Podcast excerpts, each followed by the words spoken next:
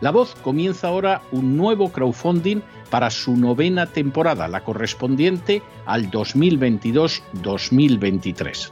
Lo hace además en unos momentos en que la libertad de expresión está más amenazada que nunca en décadas en España, en Hispanoamérica y en el resto del mundo. Una vez más, como en las temporadas anteriores, está en sus manos la conclusión o la continuidad del programa La Voz. Debido a la crisis económica creciente, al cambio del dólar en relación con el euro y sobre todo a la censura del programa en redes con su correspondiente desmonetarización, en esta novena temporada nos vemos obligados a subir el objetivo hasta la cifra de 130.000 dólares. Con el crowdfunding se mantiene la emisión en directo, en abierto y de forma gratuita del programa a través de YouTube, iBox, SoundCloud, Spotify, Apple Podcasts, Google Podcasts, Tunnel y Stitcher. Además, por supuesto, de encesarvidal.tv. De hecho, es este crowdfunding el que permitirá poder seguir emitiendo en cesarvidal.tv, ya que sin la continuidad de la voz no puede haber continuidad de contenidos en ese canal televisivo. Si la voz, tras la conclusión de esta temporada, no pudiera regresar en el mes de octubre, quizá no sucedería algo tan grave. Una vez más, habría quedado de manifiesto como tantas veces a lo largo de la historia de las naciones hispanas, que para muchos es preferible quejarse, protestar o amargarse a enfrentarse de manera práctica con un problema concreto. No pasaría nada. La voz simplemente dejaría de emitirse por la sencilla razón de que no hay suficientes personas dispuestas a asumir el apoyo de su causa, que es la de la libertad y de la verdad la de la información independiente y la opinión rigurosa, la de la lucha contra las tiranías y contra aquellos proyectos que pretenden convertir en esclavos a los seres humanos. Si piensan que merece la pena seguir escuchando día a día la voz, son ustedes bienvenidos a la hora de contribuir al nuevo crowdfunding que permitirá que puedan escuchar este programa radiofónico una temporada más. Muchas muchas, muchas gracias por todo. God bless you. Que Dios los bendiga.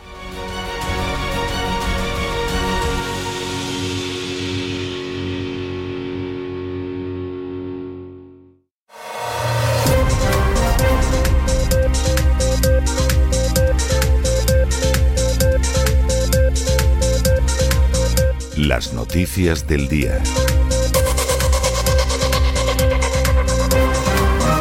Estamos de regreso y estamos de regreso después de ese editorial absolutamente obligado para cualquiera que quiera conocer la realidad internacional dedicado a esa reunión de los BRICS que ha tenido lugar hace muy poquitos días. De la reunión de la OTAN estamos oyendo todo. Tengo que decir que en general propaganda y propaganda además muy burda, muy burda, muy burda, sinceramente. Habrá gente que pensará que Pedro Sánchez es la mamá de Tarzán, el rey del mambo y la carabina de Ambrosio todo junto. Pero la verdad es que lo de la OTAN, a poco que entres en los datos objetivos, da de sí lo que da de sí y da miedo. Realmente da miedo. Si en estos momentos existe una alianza militar en el mundo, es solo la OTAN. No existe ninguna otra. Habrá alianzas parciales en algún momento de un país con otro, etcétera, pero la única alianza militar permanente en contra de la posición clarísimamente expresada por los padres fundadores es la OTAN. Y es un gran peligro para la paz. Y viendo lo que dicen en la cumbre de Madrid, bueno, es para echarse a temblar. Claro que lo que va a salir de ahí para la OTAN y sobre todo las naciones de la OTAN, como España, pues que Dios las ampare porque se han metido en un camino que puede terminar de la peor manera, como el Rosario de la Aurora, que diría un castizo. ¿Qué pasa con los BRICS? Bueno, vamos a ver, los BRICS es gente a la que no se puede despreciar. Los BRICS, a fin de cuentas, pues tienen más de tres veces la población de toda la OTAN y aliados de la OTAN, lo cual no es ninguna tontería. Tienen un peso de la población mundial que se va acercando a la mitad de la población mundial. Y tienen un peso sobre el Producto Interior Bruto que no es pequeño, supera la cuarta parte del mundo y en términos de comercio más del 20%. No son ninguna tontería, ninguna tontería. ¿Y cuál es la visión que ellos tienen? Distinta. No es una visión de alianza militar, es un mundo más basado en el comercio y en la colaboración que en la hegemonía de las armas es un mundo en el que se quiere dar cabida incluso a los países más pobres y a esos países que se llaman en vías de desarrollo, y es un mundo en el que se insiste que las transacciones internacionales tienen que ser justas, no pueden depender de lo que se les antoja a determinados financieros en un determinado punto del globo. Pues esa es la contraposición. Y alguno dirá, bueno, sí, pero el dólar, bueno, pues el dólar efectivamente empezó su carrera hegemónica en la conferencia de Bretton Woods en 1944, pero gracias a las sanciones contra Rusia impulsadas por Biden, está perdiendo terreno a cada día que pasa.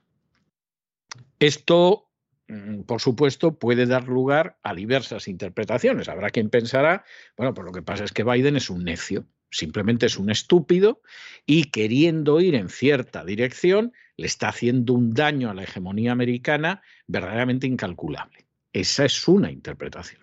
Y hay otra interpretación que sería la de, bueno, Biden, que a fin de cuentas no es nada más que un siervo de la agenda globalista, pues ha decidido que va a hundir a Estados Unidos como primera potencia mundial, porque eso el foro de Davos ya lo avisa en el famoso vídeo de No tendrás nada y serás feliz, donde se dice cómo será el mundo en el 2030 y en el 2030 Estados Unidos ya ha dejado de ser la primera potencia mundial. Por el contrario, el panorama pues podría acercarse más en ciertos aspectos al mundo según los BRIC.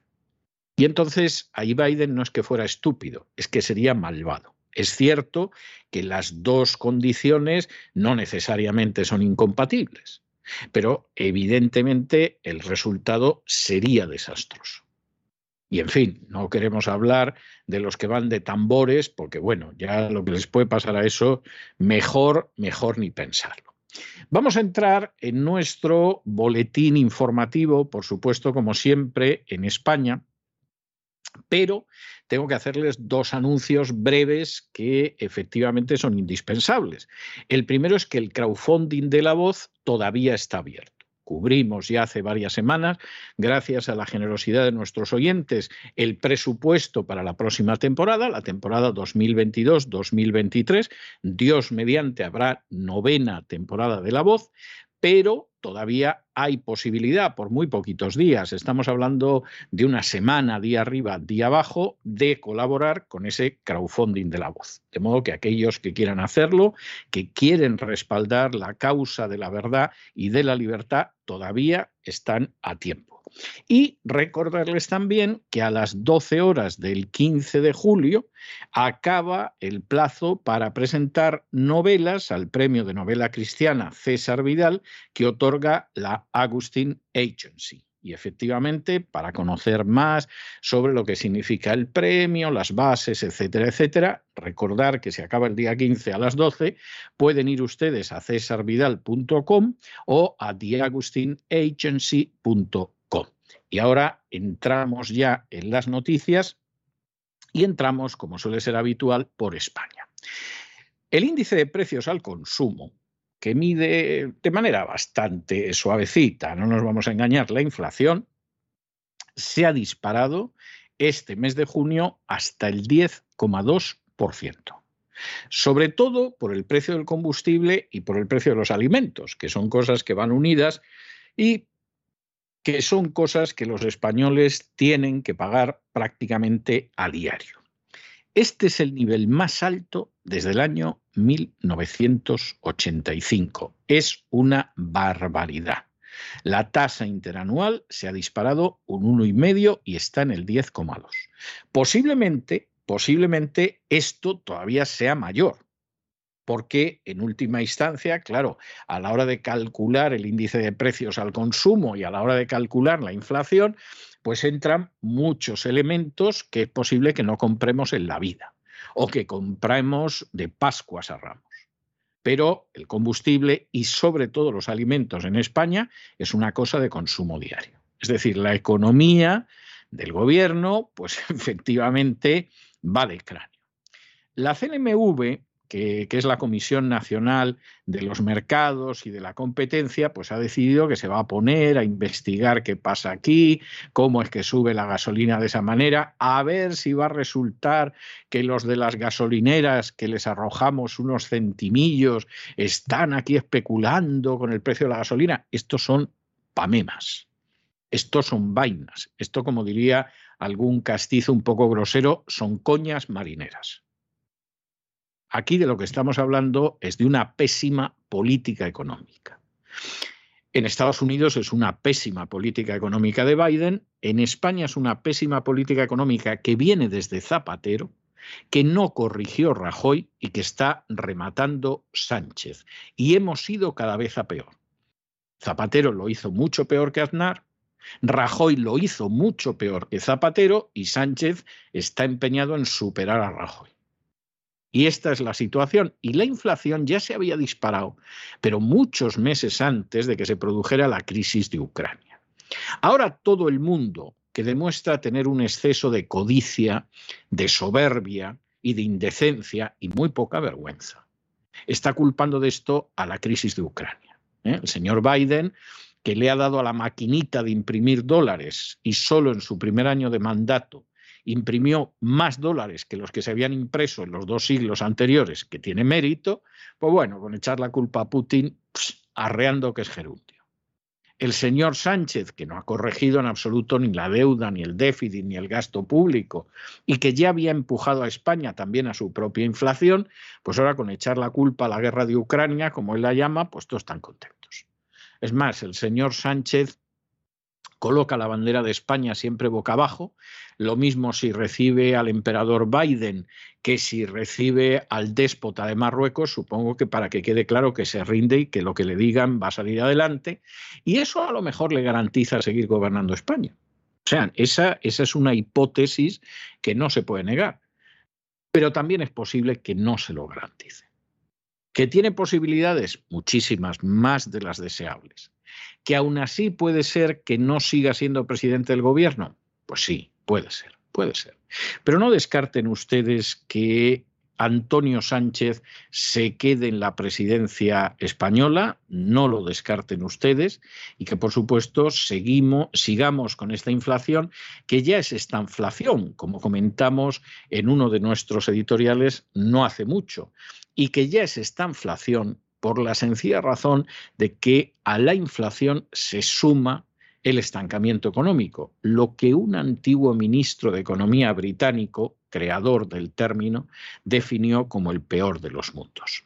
En fin, analizamos esta situación y otras parecidas que les afectan a ustedes con la ayuda inestimable de María Jesús Alfaya. María Jesús, muy buenas noches. Muy buenas noches, César. Muy buenas noches a todos los oyentes de La Voz. Como muy bien has explicado, el panorama es desalentador. Según los datos que ha avanzado el Instituto Nacional de Estadística, el índice de precios al consumo ha subido un 1,8% en el mes de junio, en relación al mes anterior. La tasa interanual se ha disparado en 1,5 puntos hasta alcanzar el 10,2%, su nivel más alto desde abril del año 1985. La tasa interanual de la inflación encadena dos meses consecutivos de ascensos. Además, la inflación subyacente escala al 5,5%, su nivel más elevado desde agosto del año 1993, casi hace tres décadas. La inflación subyacente excluye los precios de la energía y los alimentos frescos, que son habitualmente más volátiles, y hay que decir también que la escalada del IPC interanual hasta el 10,2% en junio se debe principalmente a las subidas de los precios de los carburantes, de los alimentos y bebidas no alcohólicas. También ha influido el repunte de los precios de los hoteles, los restaurantes, los cafés, que ha sido superior al del año pasado. Ante esto, la Comisión Nacional de los Mercados y la Competencia va a investigar la evolución en el precio de los bienes básicos de consumo en busca de posibles malas prácticas a costa de los hogares. El regulador va a inspeccionar especialmente las empresas de sectores especialmente sensibles, donde el impacto sobre los hogares más pobres es mayor, como por ejemplo son la alimentación, el gas, la electricidad, los productos de higiene o el transporte. Unas investigaciones que inicia también gracias a las denuncias ciudadanas que recogen por medio de un buzón habilitado a tal efecto por el conocido como Sistema de Informantes de Competencias Anónimos, el SICA. El pasado año se abrieron a partir de este 130 investigaciones. Si bien las empresas no suben el precio de algunos productos, pues utilizan otro método llamado reduflación, es decir, dar menos producto por el mismo precio, una práctica utilizada en épocas de crisis o en tiempos inflacionistas, un método que también utilizan estas empresas o intermediarios para compensar la subida de las materias primas, por ejemplo, una táctica legal siempre que se refleje los envases la nueva cantidad. Además, la Comisión Nacional de los Mercados y la Competencia ha estado controlando los márgenes de las gasolineras tras la entrada en vigor de la bonificación de 20 céntimos de euro el pasado 1 de abril. Lo utilizando un indicador de alta frecuencia para medir el impacto real de los márgenes de las estaciones de servicio, cotejando costes y precios de venta. Con ello trata de evitar que estos establecimientos aumenten sus ganancias a costa del descuento, financiado con el dinero público. El indicador de alta frecuencia permite detectar cualquier evolución anómala en tiempo real, comparando una estimación bastante exacta del coste del aprovisionamiento con respecto al de venta al público algo que contrasta con lo que afirma la Asociación Nacional de Estaciones de Servicio Automáticas, quienes afirman que todavía no han visto ni un euro del dinero que han adelantado de estas bonificaciones de 20 céntimos por litro de carburante. Por ello, hoy han pedido al Gobierno que agilice estos pagos para no poner en peligro la estabilidad financiera de las gasolineras. Y es que las gasolineras están adelantando en torno a 35.000 euros mensuales, lo que dicen supone una merma importante de su liquidez y en muchos casos, al no disponer de esta, una búsqueda de financiación externa en entidades financieras, lo cual es una retroalimentación. La pescadilla que se muerde la cola deriva en un endeudamiento y en unos costes financieros por los que no reciben contraprestación esto es lo que afirman en un comunicado. Y les damos más noticias, más récords para España, negativos, como siempre. Nuestro país se convierte en el primero de la Unión Europea y la zona euro con los precios de combustibles más caros. Y es que España ha registrado un nuevo récord histórico. El gasóleo ha alcanzado los 2,10 céntimos de euro el litro y la gasolina, tras registrar una bajada del 0,6% respecto a hace una semana, se sitúa ahora en los 2,128 euros.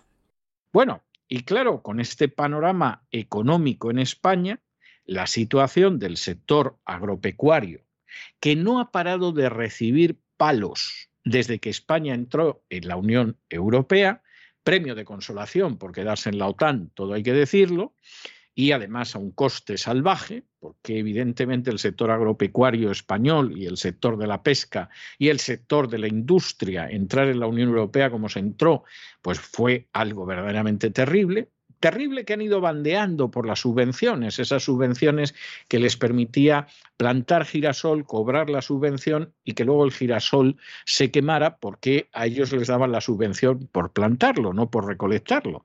Pero claro, ese tipo de pillerías y de picarescas llega un momento en que se acaba. Y acaba llegando eso que un castizo español llamaría el tío Paco con la rebaja. ¿Y qué sucede? Pues que en la situación en la que estamos ahora, los ganaderos ya han tenido que sacrificar 15.000 vacas. Se dice pronto, ¿eh? 15.000 vacas. ¿Por qué? Porque el precio de la electricidad y el precio de los piensos está disparado. De las vacas que todavía sobreviven, y que pueden seguir siendo sacrificadas por millares, las raciones de alimento se reducen. Porque claro, se da la circunstancia de que entre las 15.000 que van sacrificadas este año y las 45.000 que se sacrificaron en años anteriores, estamos hablando de más de 60.000 vacas. ¿eh? No es ninguna tontería, el impacto de eso sobre la cabaña española es salvaje. Y sumen ustedes a esto, pues el hecho de que hay una producción lechera menor. Pero claro, como la vaca no se puede mantener, pues sacrifican a la vaca. Y muy posiblemente en dos meses, en España, cuando llegue el otoño, que verdaderamente es para echarse a temblar, cuando llegue el otoño, en dos meses va a haber unos problemas de abastecimiento de leche, de leche, considerables. Mientras tanto, el pollo ha subido de precio un 35%, no el 10 y pico cifra oficial de la inflación, un 35%. El pollo, que es prácticamente la única carne que consumen millones de españoles. Y uno diría, bueno, ¿y el sector agropecuario? que está en una situación dramática que se va a convertir en trágica y posiblemente a partir del otoño en catastrófica, ¿se va a movilizar? No. El sector agropecuario ha decidido que no se moviliza, que va a ver si consigue que le den unos centimillos, como a los transportistas, y mientras tanto vamos tirando y, por supuesto, el conjunto de los ciudadanos españoles soportando el impacto. ¿Qué significa esto? Pues miren ustedes, esto significa que en última instancia la situación se va a perpetuar. Porque quien tiene la llave para bajar los impuestos, por ejemplo, del transporte, de la electricidad, etcétera, es el gobierno de Pedro Antonio Sánchez. Pero si ese gobierno no se ve presionado, no solo va a mantener los impuestos, es que no para de pensar en nuevos mecanismos para que los esbirros buscabonus de la agencia tributaria les sangren a ustedes todavía más. Porque claro, los agujeros ya tienen el tamaño de la fosa de las Marianas. Y lógicamente ese incremento de los impuestos, las inspecciones, etcétera, etcétera, va a acabar derivando en la quiebra y además quiebra terrible, pero verdaderamente terrible de muchísimas empresas agropecuarias y de transporte. Bueno, pues si ustedes no se movilizan, los demás no podemos hacerlo por ustedes. Podemos contar la situación. Podemos apuntar a esta realidad social que la mayoría de las furcias mediáticas no comenta. Porque claro, ni el sector del transporte ni el sector agropecuario coloca publicidad. Y entonces, pues evidentemente hay lo que hay. Pero, desde luego, tenemos que decir de manera muy clara que si ellos no se movilizan para salir adelante, por mucho que nosotros denunciemos los abusos que hay, nos opongamos a la explotación que sufren, clamemos contra la manera en que los estrujan, no vamos a sacar nada, porque son ellos los que tienen que movilizarse y no contemplan movilizaciones. Aunque la mayoría de los medios no se hacen eco de ello, el sector agropecuario español está en serio riesgo. Los datos son aterradores. Los ganaderos han sacrificado ya 15.000 vacas y lo seguirán haciendo por el elevado precio de los piensos y la subida de la electricidad. Los ganaderos están viendo obligados a reducir las raciones de alimento que dan a los animales y mandar al matadero a aquellos que no producen lo suficiente. En los últimos dos años se han sacrificado 45.000 vacas. Además, eh, en dos meses nuestro país afronta un problema de escasez de leche en cuanto los niños vuelvan a los colegios y aumente la demanda.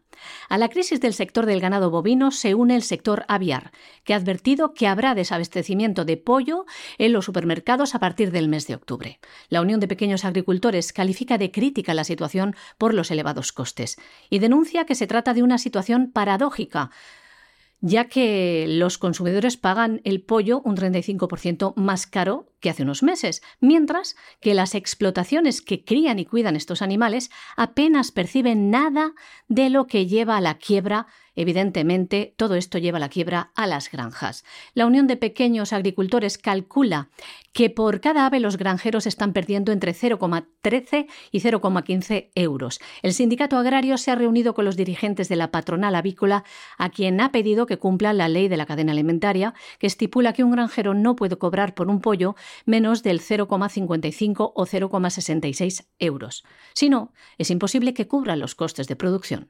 Del mismo modo, la Unión de Pequeños Agricultores ha solicitado a la entidad de seguros agrarios, ENESA, dependiente del Ministerio del Ramo, y a Agroseguro que adapten el abono de las cantidades aseguradas en la avicultura, ya que según explican desde UPA el seguro es extremadamente caro y los granjeros tienen serias dificultades para contratarlo.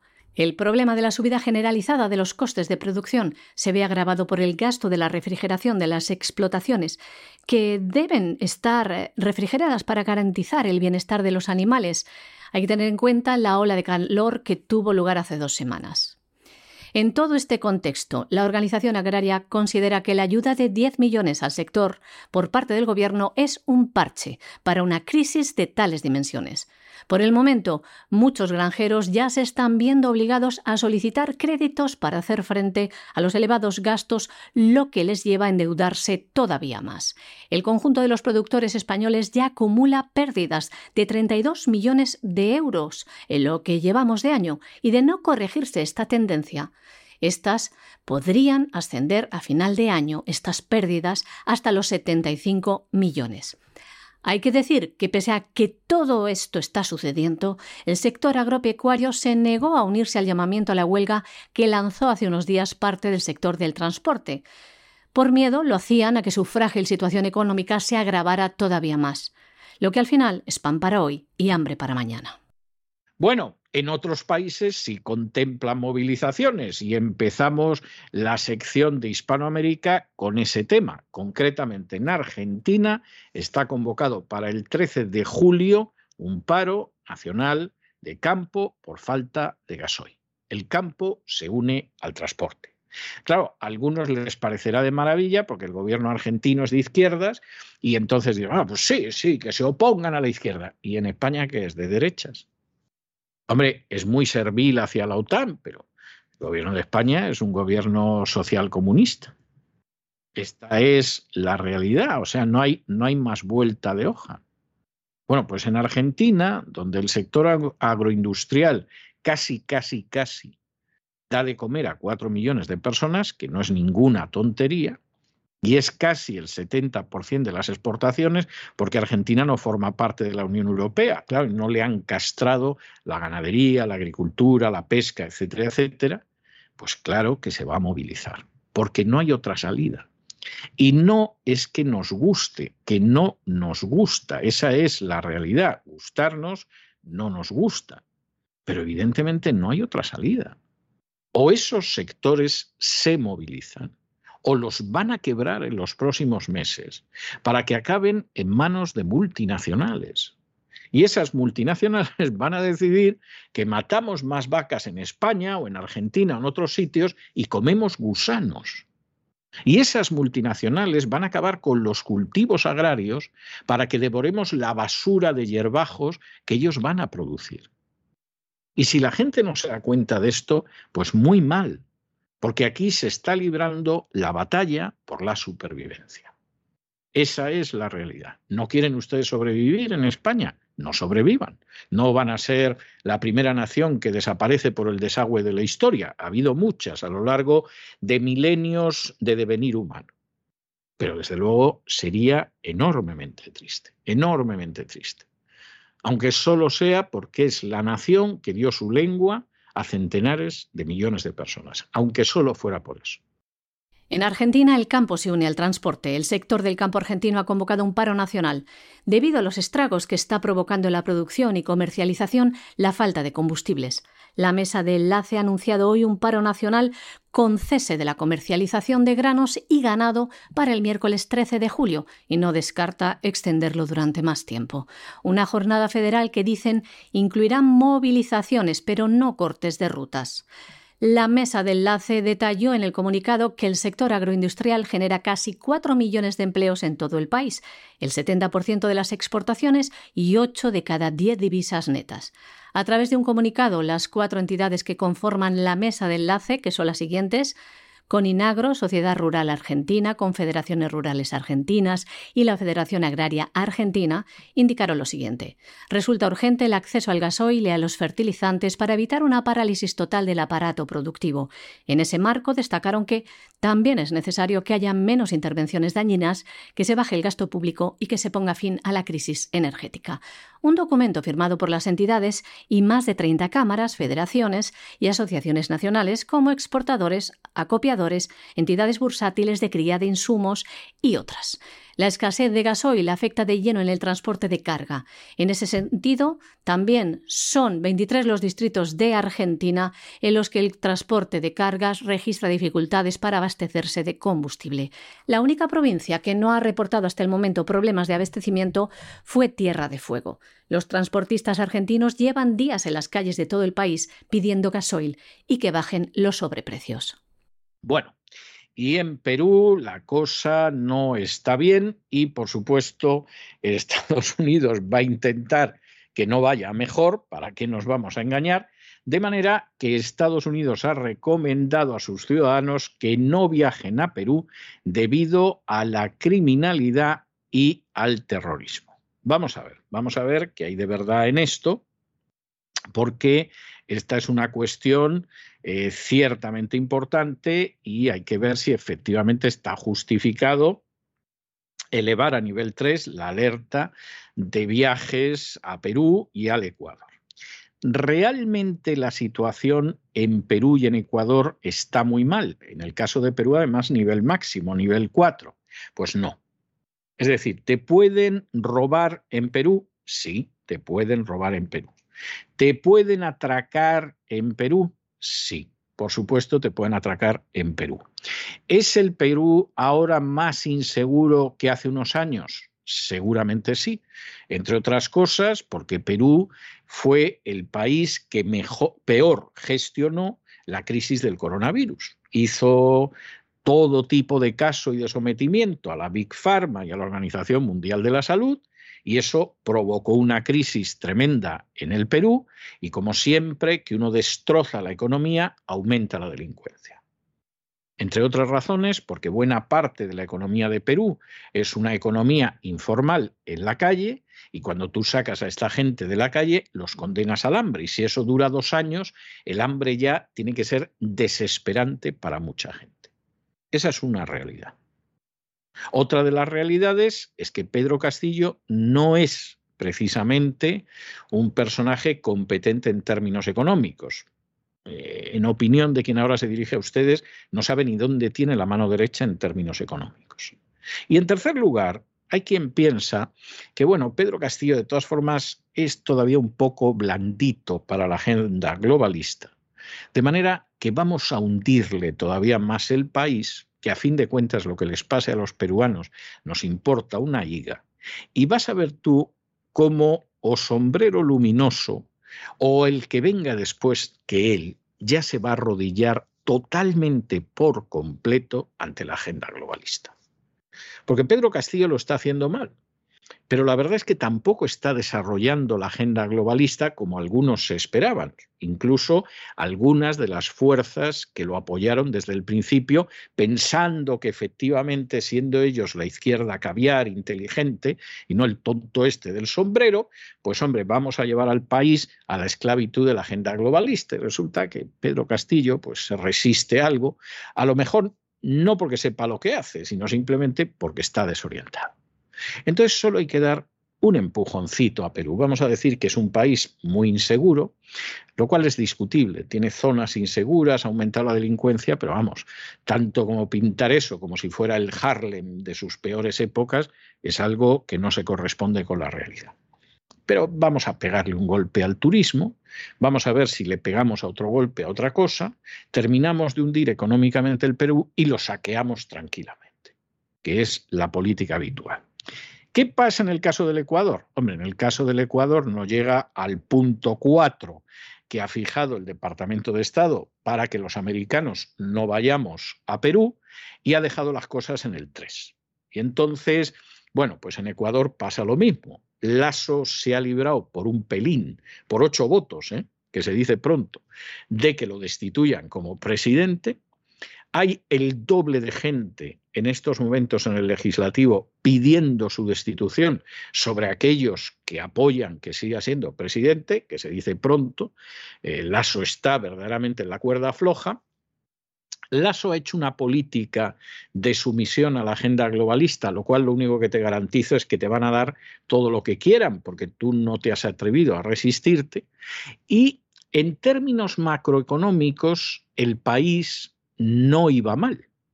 En términos microeconómicos sí que iba bastante mal, porque claro, Lasso, como buen banquero, le gustan las cifras macroeconómicas y lo que pase con la pobre gente de abajo, pues más bien le importa un pimiento. Y entonces, claro, ahí hay creado un caldo de cultivo que en cualquier momento derribamos al aso, colocamos a otro y hasta vamos a una nueva constitución globalista en el Ecuador. Y verás tú lo que nos vamos a divertir. Y por supuesto, el Departamento de Estado, que tiene una política verdaderamente para echarse a temblar, porque desgraciadamente las instituciones en Estados Unidos, empezando con el presidente, y excluyendo al Tribunal Supremo, en estos momentos están controladas por los globalistas, lo cual hace que a uno no le extrañe que salga el presidente dando coces contra el Tribunal Supremo, lo cual es algo inusitado en la historia de los Estados Unidos, pero que deja de manifiesto quién es verdaderamente el sujeto que ahora ocupa la Casa Blanca y las desgracias que le esperan a esta gran nación y a otras naciones del mundo mientras él siga gobernando. Y claro, mientras tanto vamos allanando el mundo a la agenda globalista, lo cual significa sembrar el caos, la miseria y el dolor, que es lo que está haciendo Biden desde que llegó a la presidencia. Y lamentablemente, hombre, uno pensaría, bueno, pero los antiguos imperios sembraban el caos, la miseria, el dolor. Sí, pero el imperio por lo menos se beneficiaba. Estaba mal moralmente, era censurable. Pero bueno, pues decir, bueno, pero es que es un depredador que efectivamente, pues como la leona, ¿no? Llega con el antílope a donde están sus leoncillos y se ponen todos ciegos de comer antílope. Pero es que no es lo que pasa aquí. Aquí es que encima la leona se zampa al antílope y como se descuide alguno de los leoncillos, le pega un mocao que al pobre leoncillo lo desbarata. Y la economía en Estados Unidos va mal, peligrosa, inquietantemente mal, gracias a un señor que se llama Joe Biden. Y el que no comprenda esto, sinceramente, es que no se entera del mundo en el que vive. En el día de hoy, Estados Unidos ha recomendado a sus ciudadanos no viajar a Perú debido a la criminalidad y el terrorismo existente en algunas zonas del país. El Departamento de Estado ha elevado la alerta de viaje del nivel 3 al nivel 4, el máximo, lo que recomienda evitar los viajes debido a serios riesgos para la seguridad alertan a los estadounidenses que si viajan a Perú pueden sufrir robos, incluidos robos de vehículos, atracos y además puede suceder todo esto en pleno día. Alertaban también sobre las tácticas del crimen organizado que bloquea carreteras de la periferia de la capital para atracar.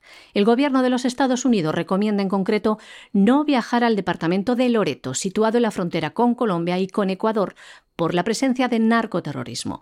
Alertan también sobre las acciones de Sendero Luminoso contra instalaciones y personal del gobierno peruano en los valles de los ríos Apurímac, N y Mantaro. La semana pasada, además, Estados Unidos también elevó a nivel 3 la alerta de viaje a Ecuador debido a los disturbios y criminalidad relacionados con las protestas indígenas contra el gobierno. Bueno, y seguimos en internacional con Joe Biden, porque Joe Biden acaba de firmar una orden ejecutiva en virtud de la cual las terapias de conversión para homosexuales y transexuales va a intentar que se prohíban en todo el mundo. La cosa tiene eso aquel, ¿eh? O sea, no solo en los Estados Unidos, que es algo que Biden sabe que es ilegal, porque esto queda al arbitrio de cada estado. Y en cada estado verán si es legal o la prohíben.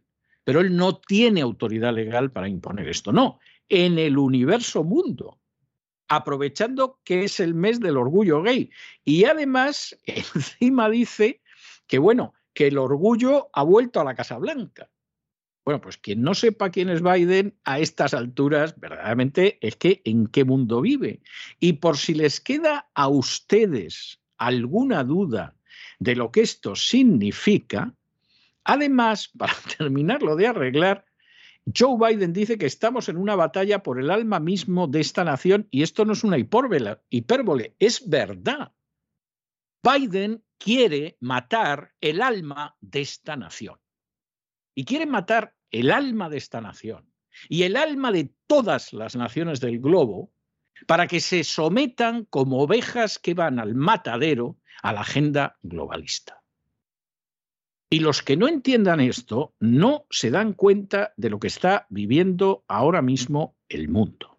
Esto, además, que es terrible, con una orden a las agencias federales que anda que no tienen cosas que hacer para que impulsen a nivel nacional e internacional estrategias para que no haya terapia de conversión. Usted es homosexual y quiere dejar de ser homosexual, pues vaya pensando en irse de los Estados Unidos. Porque el presidente quiere convertir en ilegal que usted reciba ayuda psiquiátrica, ayuda psicológica o ayuda de consejería. Y además, la dichosa orden insiste en que hay que hacer todo lo posible, hay que hacer, pero vamos, lo posible y lo imposible, para que esas agencias federales garanticen que los trans y las parejas homosexuales puedan adoptar niños. Bueno, pues miren ustedes, esta es la situación que hay. A mí me pueden contar lo que quieran, pero vamos, tendría que estar muy borracho y soy prácticamente abstemio para creerme que Joe Biden está en el lado del bien. Porque no hay un solo día en que no dé muestras más que claras de que está en el lado del satanismo, de que está en el lado de la política más diabólica, de que está en el lado de ir contra la naturaleza, de que está en el lado de destruir el alma de esta gran nación de que está en el lado de uncir a todos los países en ese plan de la agenda globalista. Y que está en el lado de que al final no haya una sola nación independiente, empezando por los propios Estados Unidos, porque todas van a estar sometidas a la diabólica Agenda 2030, que incluye, por cierto, que Estados Unidos deje de ser la primera potencia mundial. Luego sí, hay algún chef español que estará encantado con Biden porque le ha dado un puesto. ¿Y quién iba a pensar que un cocinero iba a acabar teniendo un cargo federal? Es magnífico ser cocinero. Yo personalmente los admiro mucho. A lo mejor porque tengo que cocinar todos los días. Pero hombre, no es para darle cierto cargo. Las cosas como son, ¿no? También un electricista pues hace cosas que seguramente la mayoría de nosotros no podemos hacer y eso no significa que lo vayas a nombrar ministro de Industria. Es que es que hay cosas que se caen de su peso.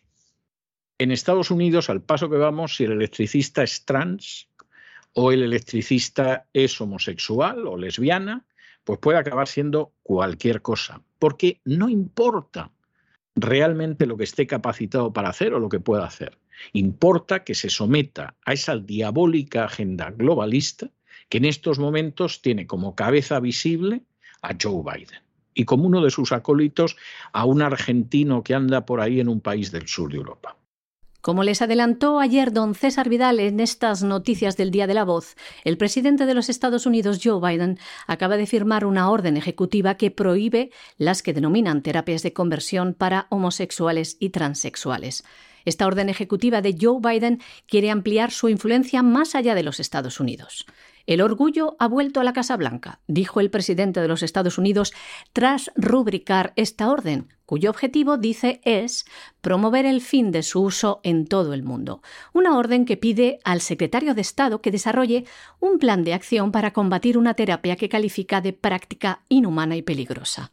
Sleepy Joe se erige en el adalid de esta misión y llegaba incluso a afirmar Estamos en una batalla por el alma misma de esta nación y esto no es una hipérbole. Tremendo. La orden ejecutiva ordena a las agencias federales que luchen contra la terapia de conversión a nivel nacional y que desarrollen estrategias para erradicarla. Por ejemplo, por medio de esta orden ejecutiva, el Departamento de Salud y Servicios Humanos debe garantizar que las parejas homosexuales y las personas transgénero puedan adoptar niños o obtenerlos a través de la subrogación, es decir, los vientres de alquiler, y también a través de otras técnicas reproductivas y que lo hagan en igualdad de condiciones que los hombres y las mujeres que están casados. A su vez, estas agencias federales tienen otras órdenes, como imponer la aceptación social de la homosexualidad y la transexualidad en el sistema de justicia, en las escuelas, en la atención sanitaria, en la policía y en las agencias gubernamentales Y Estados Unidos, como siempre, moviendo los hilos de la ONU, dice que también va a promover en el seno de la misma iniciativas contra las terapias de conversión, algo que no le va a costar mucho, pues ya están en esta línea. La alta comisionada de la ONU para los Derechos Humanos calificó hace unos días las terapias de conversión de abuso de los derechos humanos. Además, Estados Unidos ofrece su apoyo al mundo en esta lucha. Eso sí, utiliza la extorsión, ya que Joe afirma que condicionará su apoyo económico a otras naciones a cambio de que combatan las terapias de género.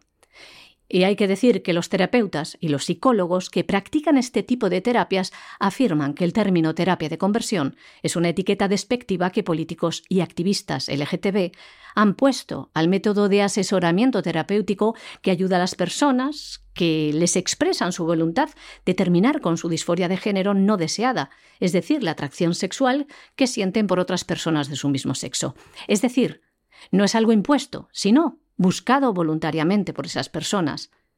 Es más, los últimos estudios afirman que este tipo de terapia conversacional no ocasiona ningún tipo de perjuicio y además las encuestas revelan que estas terapias buscadas por los interesados tienen un éxito del 30%.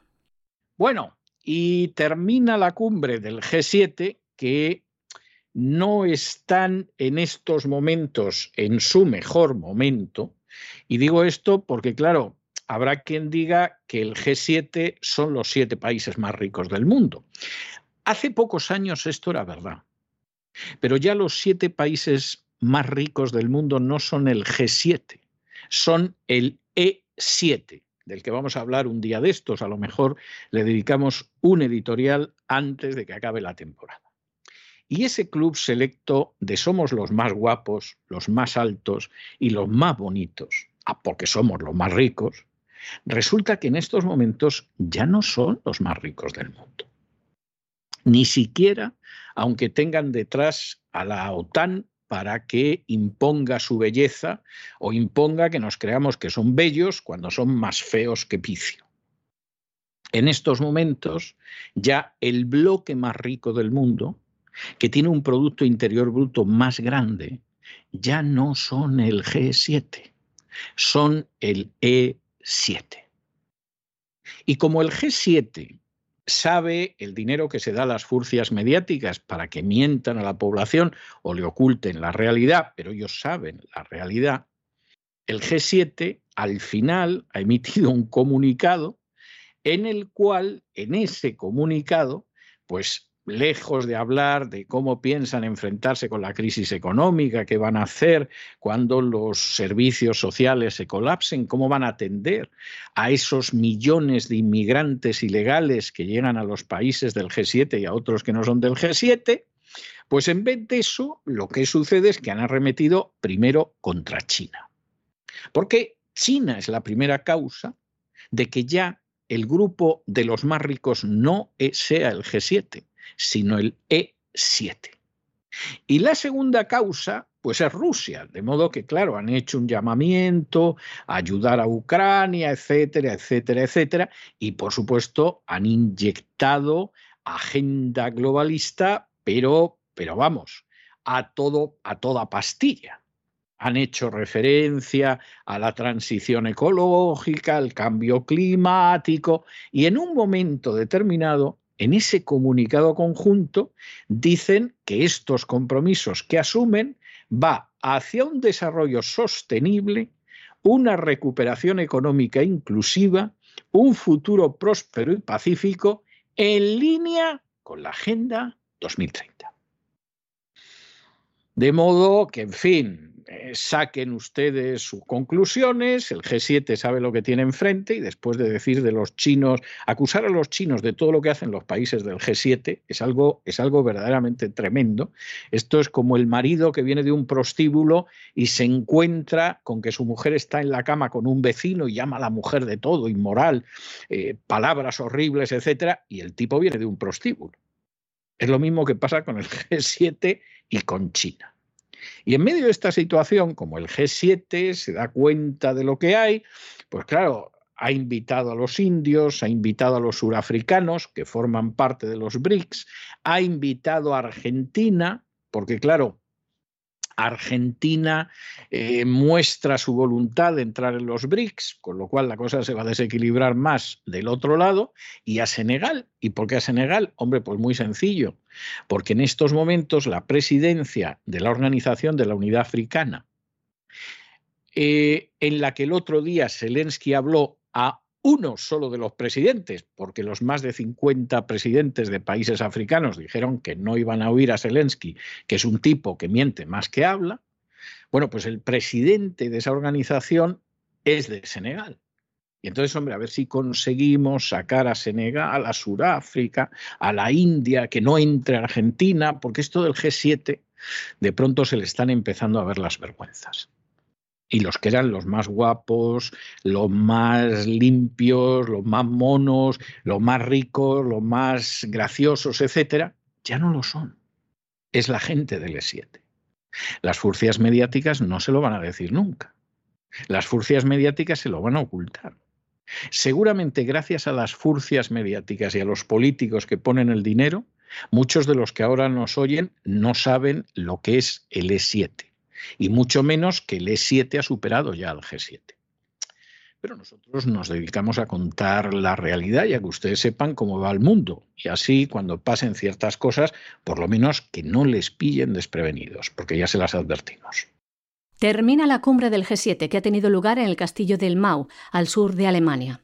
Los que se dicen el grupo de los países más industrializados o más ricos del mundo han emitido un comunicado de 28 páginas en el que afirman cosas como estas que han firmado una declaración en la que se comprometen a seguir suministrando apoyo humanitario, militar y diplomático a Ucrania el tiempo que sea necesario.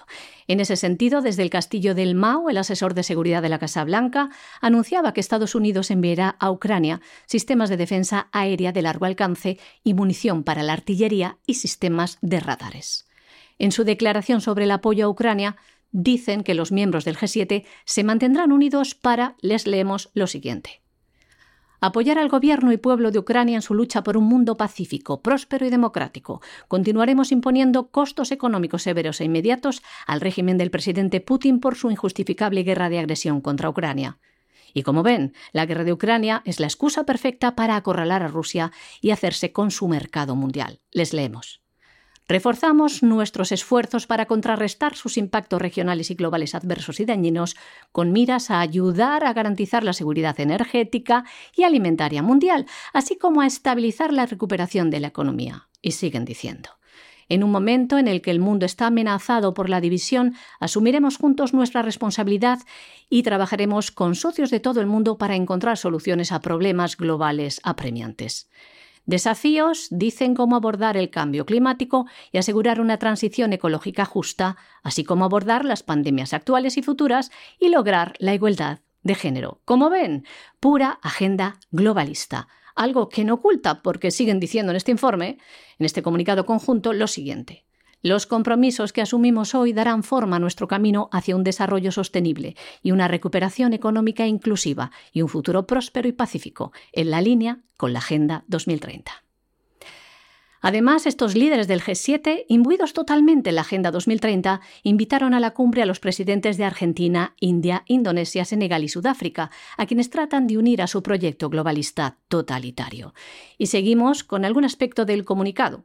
Acusan a China de prácticas comerciales desleales, algo de lo que también le acusaron a Xi Jinping hace un año y se han propuesto contrarrestar lo que denominan daños causados por las directivas industriales no transparentes y distorsionadoras del mercado de China, a la vez que quieren reducir las dependencias estratégicas del gigante chino.